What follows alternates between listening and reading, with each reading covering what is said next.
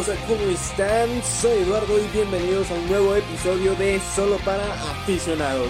Un canal, un podcast donde buscamos darte todas las herramientas necesarias para que puedas pasar de ser un aficionado a ser todo un profesional. Y así puedas convertirte en la mejor versión de ti mismo. Quiero darte la bienvenida nuevamente a lo que es Solo para Aficionados. Mira que esta es yo sé que he grabado otros episodios que hemos tenido presencia en otros, en, bueno, en todos nuestros canales, pero lo dejé de hacer, ¿sí? Lo dejé de hacer, lo admito, me da culpa, me da culpa, pero es que no tenía la experiencia realmente para llevar a cabo un proyecto de este tipo, porque aunque no parezca hacer un podcast lleva tiempo, lleva esfuerzo. Y no tenía realmente, eh, digamos, la experiencia y por eso me hacía bolas para trabajar. Y eso es algo que no, pues, que al final de cuentas me terminó matando la gana en su momento de seguir haciendo podcast. Pero en mi corazón siempre estaba ese feeling de querer transmitir mensajes, eh, mi experiencia, mi conocimiento por medio del podcast, porque me encanta hacer este tipo de cosas. Entonces por eso es que ya empecé a retomar el proyecto de solo para aficionados, pero de una forma más profesional. Ok, ya estoy em, empezando a aprender a editar los podcasts propiamente, editar las, las carátulas de los podcasts para que sean mucho más llamativas, mucho más chulas, más bonitas, para que realmente este proyecto tenga significado y empiece a tener el impacto que quiero, que quiero no solo para mí, sino también para ustedes que son mi comunidad hermosa de aficionados que quieren volverse todos unos profesionales, ¿ok? Entonces, me disculpo pero ya vamos a empezar a hacer este, de este podcast algo mucho, mucho más chulo. Y si eres nuevo y nunca me habías escuchado, pues bienvenido, porque estás entrando en la época, una mejor época del podcast, honestamente. ¿Listo? Entonces, si quieres, empecemos con el episodio. Y es que si te das cuenta por el título, se llama eh, Visitar tu futuro. Y esta es una técnica que me gustó mucho, que la hacía inclusive sin haberla escuchado antes, visitar tu futuro. Y lo escuché de un podcast, ¿sí? lo escuché de un podcast y me identifiqué porque realmente sí funciona. Yo, como te, te, te dije, yo lo he hecho, ¿sí?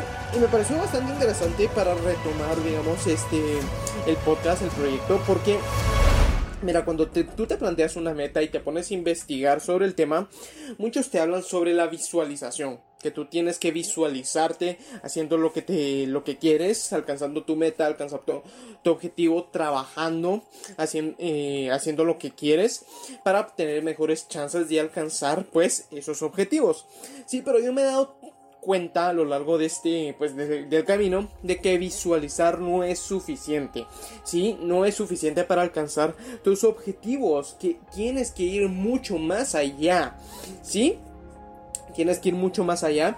Y esto es claro porque mira si te das cuenta Muchas de las decisiones que tomas a lo largo de tu vida están basadas en tu experiencia, ¿sí? En las cosas que ya viviste, que ya has pasado, que ya tienes, digamos, esa parte de ti que puede contar qué fue lo que viviste. Y en base a eso es que empiezas a tomar tus decisiones sobre el futuro. Y esto es importante recalcarlo porque la visualización solo se está basando en imaginar el futuro. Sin embargo, tú no tienes realmente la experiencia sobre ese futuro que te estás planteando como para tomar decisiones. Entonces es por eso que empieza la parte de, de, visitar tu futuro para tomar mejores decisiones y realmente poder pues acertarle y alcanzar a tus objetivos que te has planteado. Y es precisamente por eso que decidí tocar este tema y me identifiqué con este término de, de aquel podcast que es visitar tu futuro porque yo todas las decisiones que he tomado, al menos las decisiones más importantes sobre a dónde dirigir mi vida, están basadas en experiencias pasadas que yo he dicho, ok, sí, quiero, quiero hacer esto, porque bueno, ya tengo la experiencia y ya lo viví. Sí, entonces por eso es que me identifiqué con este tema.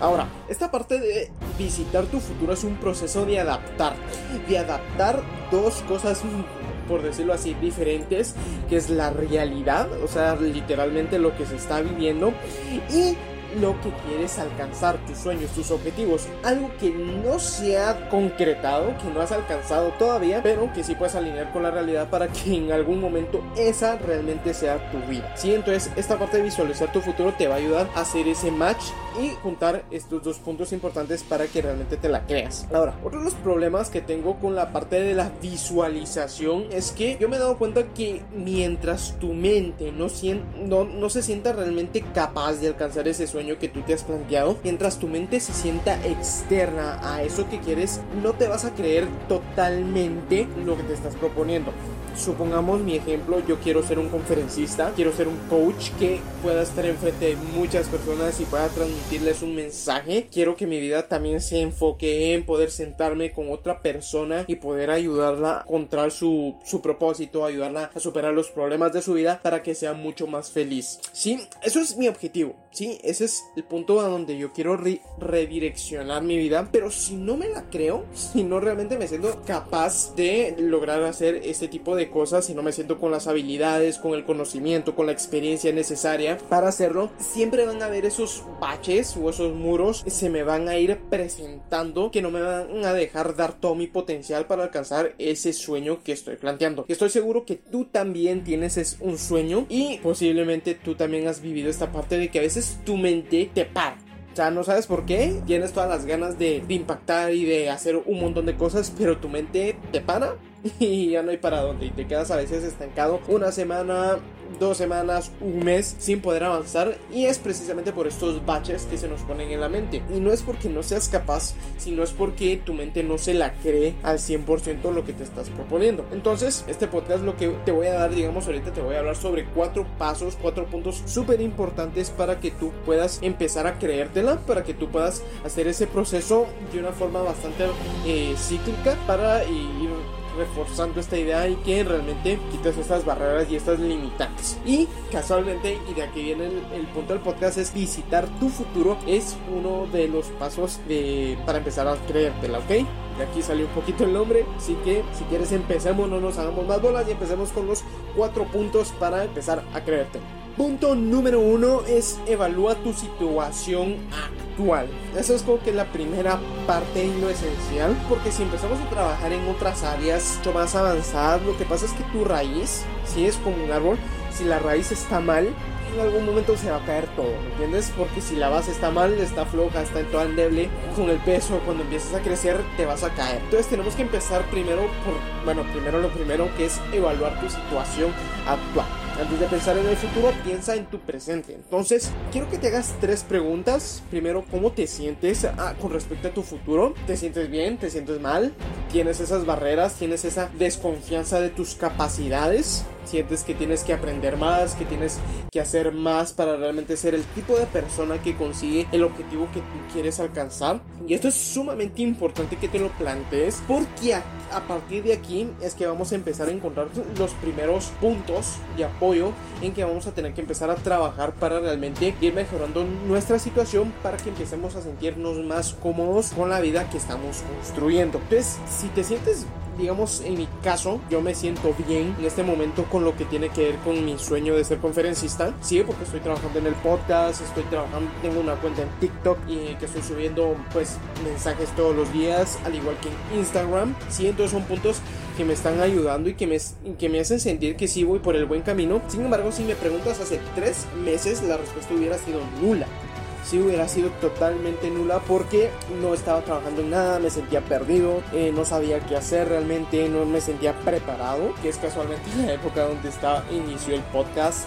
de solo para aficionados. Entonces, tienes que preguntarte cómo te sientes en este momento con respecto a tu futuro, para luego hacerte otras dos preguntas.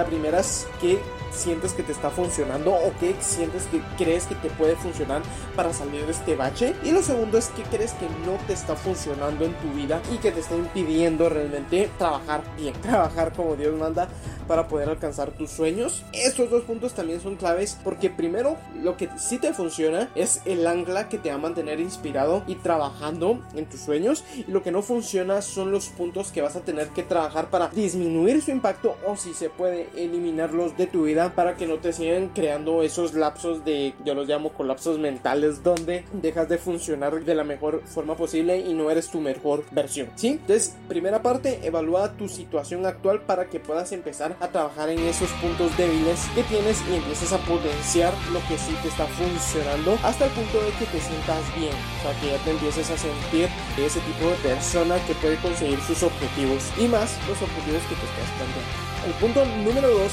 es decide a dónde vas, tanto en corto como en largo plazo. A dónde, a dónde ir es importante porque está bien, ya tienes tu sueño, caemos a mi, a mi punto, mi sueño es ser un conferencista, ser un coach, pero el punto es importante porque si no sabes a dónde ir, muchos caminos te pueden llevar a ese camino, ¿me entiendes? Entonces, a lo largo de, tu proceso en que estés desarrollando tus sueños, tienes que ir tomando decisiones constantemente y entre más claro tengas a dónde quieres ir, y importante, a dónde no quieres ir, te será mucho más fácil tomar decisiones. Y aquí también estamos hablando de a dónde quieres ir en el corto y en el largo plazo. Eh, muchos nos concentramos en que nuestros sueños son y a largo plazo. Yo quiero tener un estadio ahí repleto de personas eh, dándoles yo mi mensaje. Pero esto me va a tomar tiempo, me va a tomar mucho esfuerzo y no va a ser bonito disfrutar todo el proceso porque voy a sentir eterno llegar a mi meta. Así que para también mantenerte enfocado y mantenerte mucho más emocionado, también plantea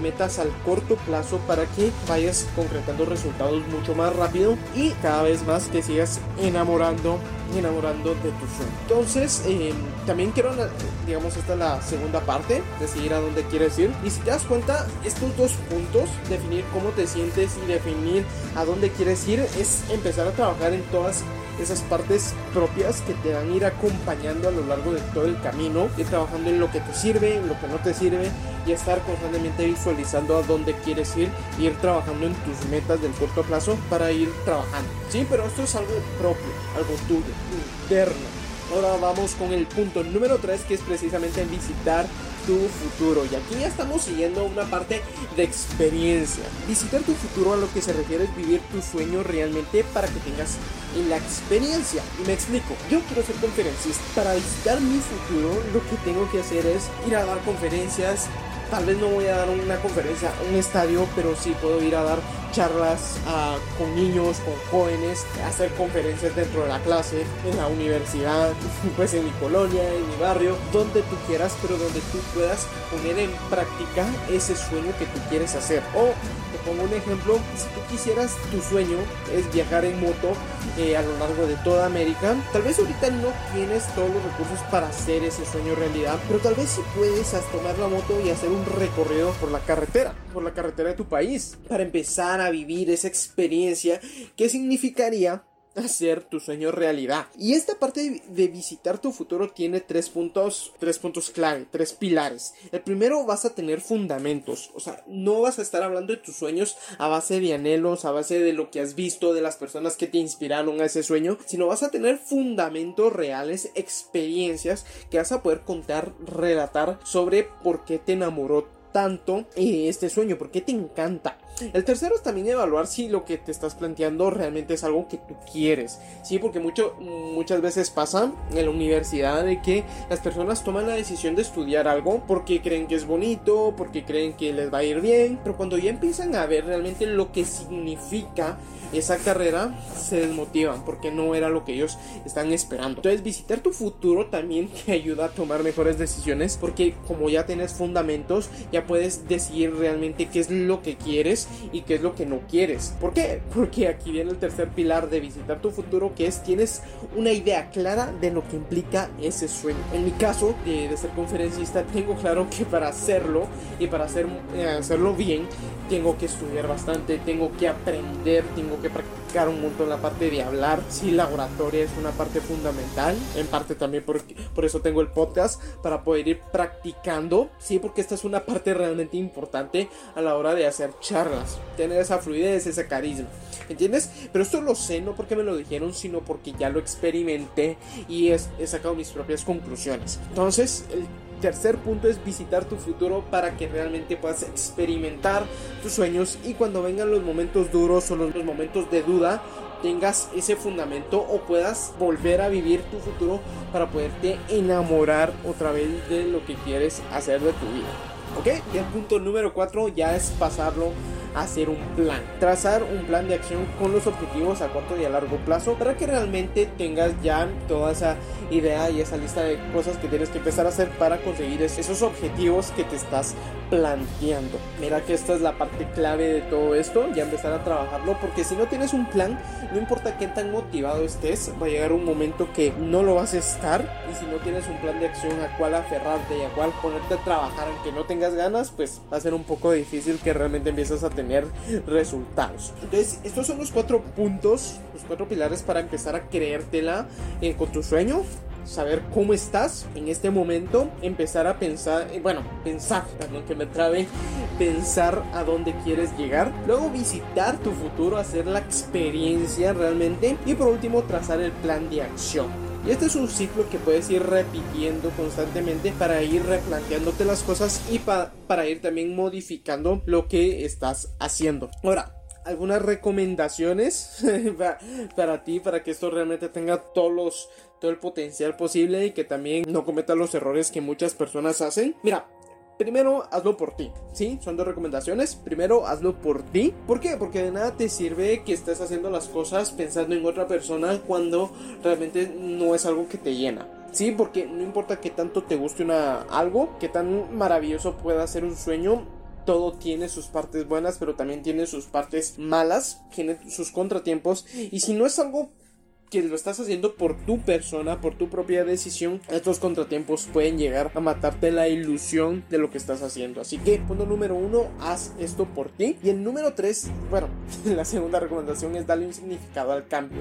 Si no lo hagas simplemente porque es algo cool, porque es algo divertido, eh, porque, mira, al final de cuentas la vida es bastante larga la vida es bastante larga como para estar siempre en el mismo con el mismo argumento, ¿ok? Entonces dale significado a tus acciones, dale significado a todo lo que estás haciendo para que cuando te levantes realmente tengas esa necesidad de seguir trabajando porque todavía te falta mucho, mucho por impactar para lograr este pues este impacto y este significado que quieres. ¿Listo? Entonces, este, aquí está el podcast, chicos. Espero que les guste, espero que les sirva. Créanme que esto ha sido dos años de experiencia para poder traer toda esta información del podcast, porque realmente yo siempre me, yo sí me creía la parte de la visualización, pero cuando ya lo empezabas a ver, realmente no, no era tan así. Entonces, aquí te lo pongo, visitar tu futuro poder realmente experimentar la vida que quieres vivir. Me siento muy feliz de este podcast. Como te digo, estamos volviendo a empezar, estamos renaciendo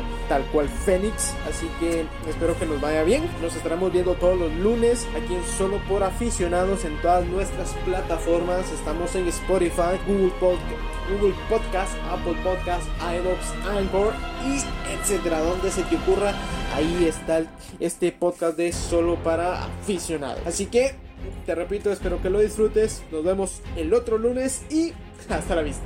Adiós.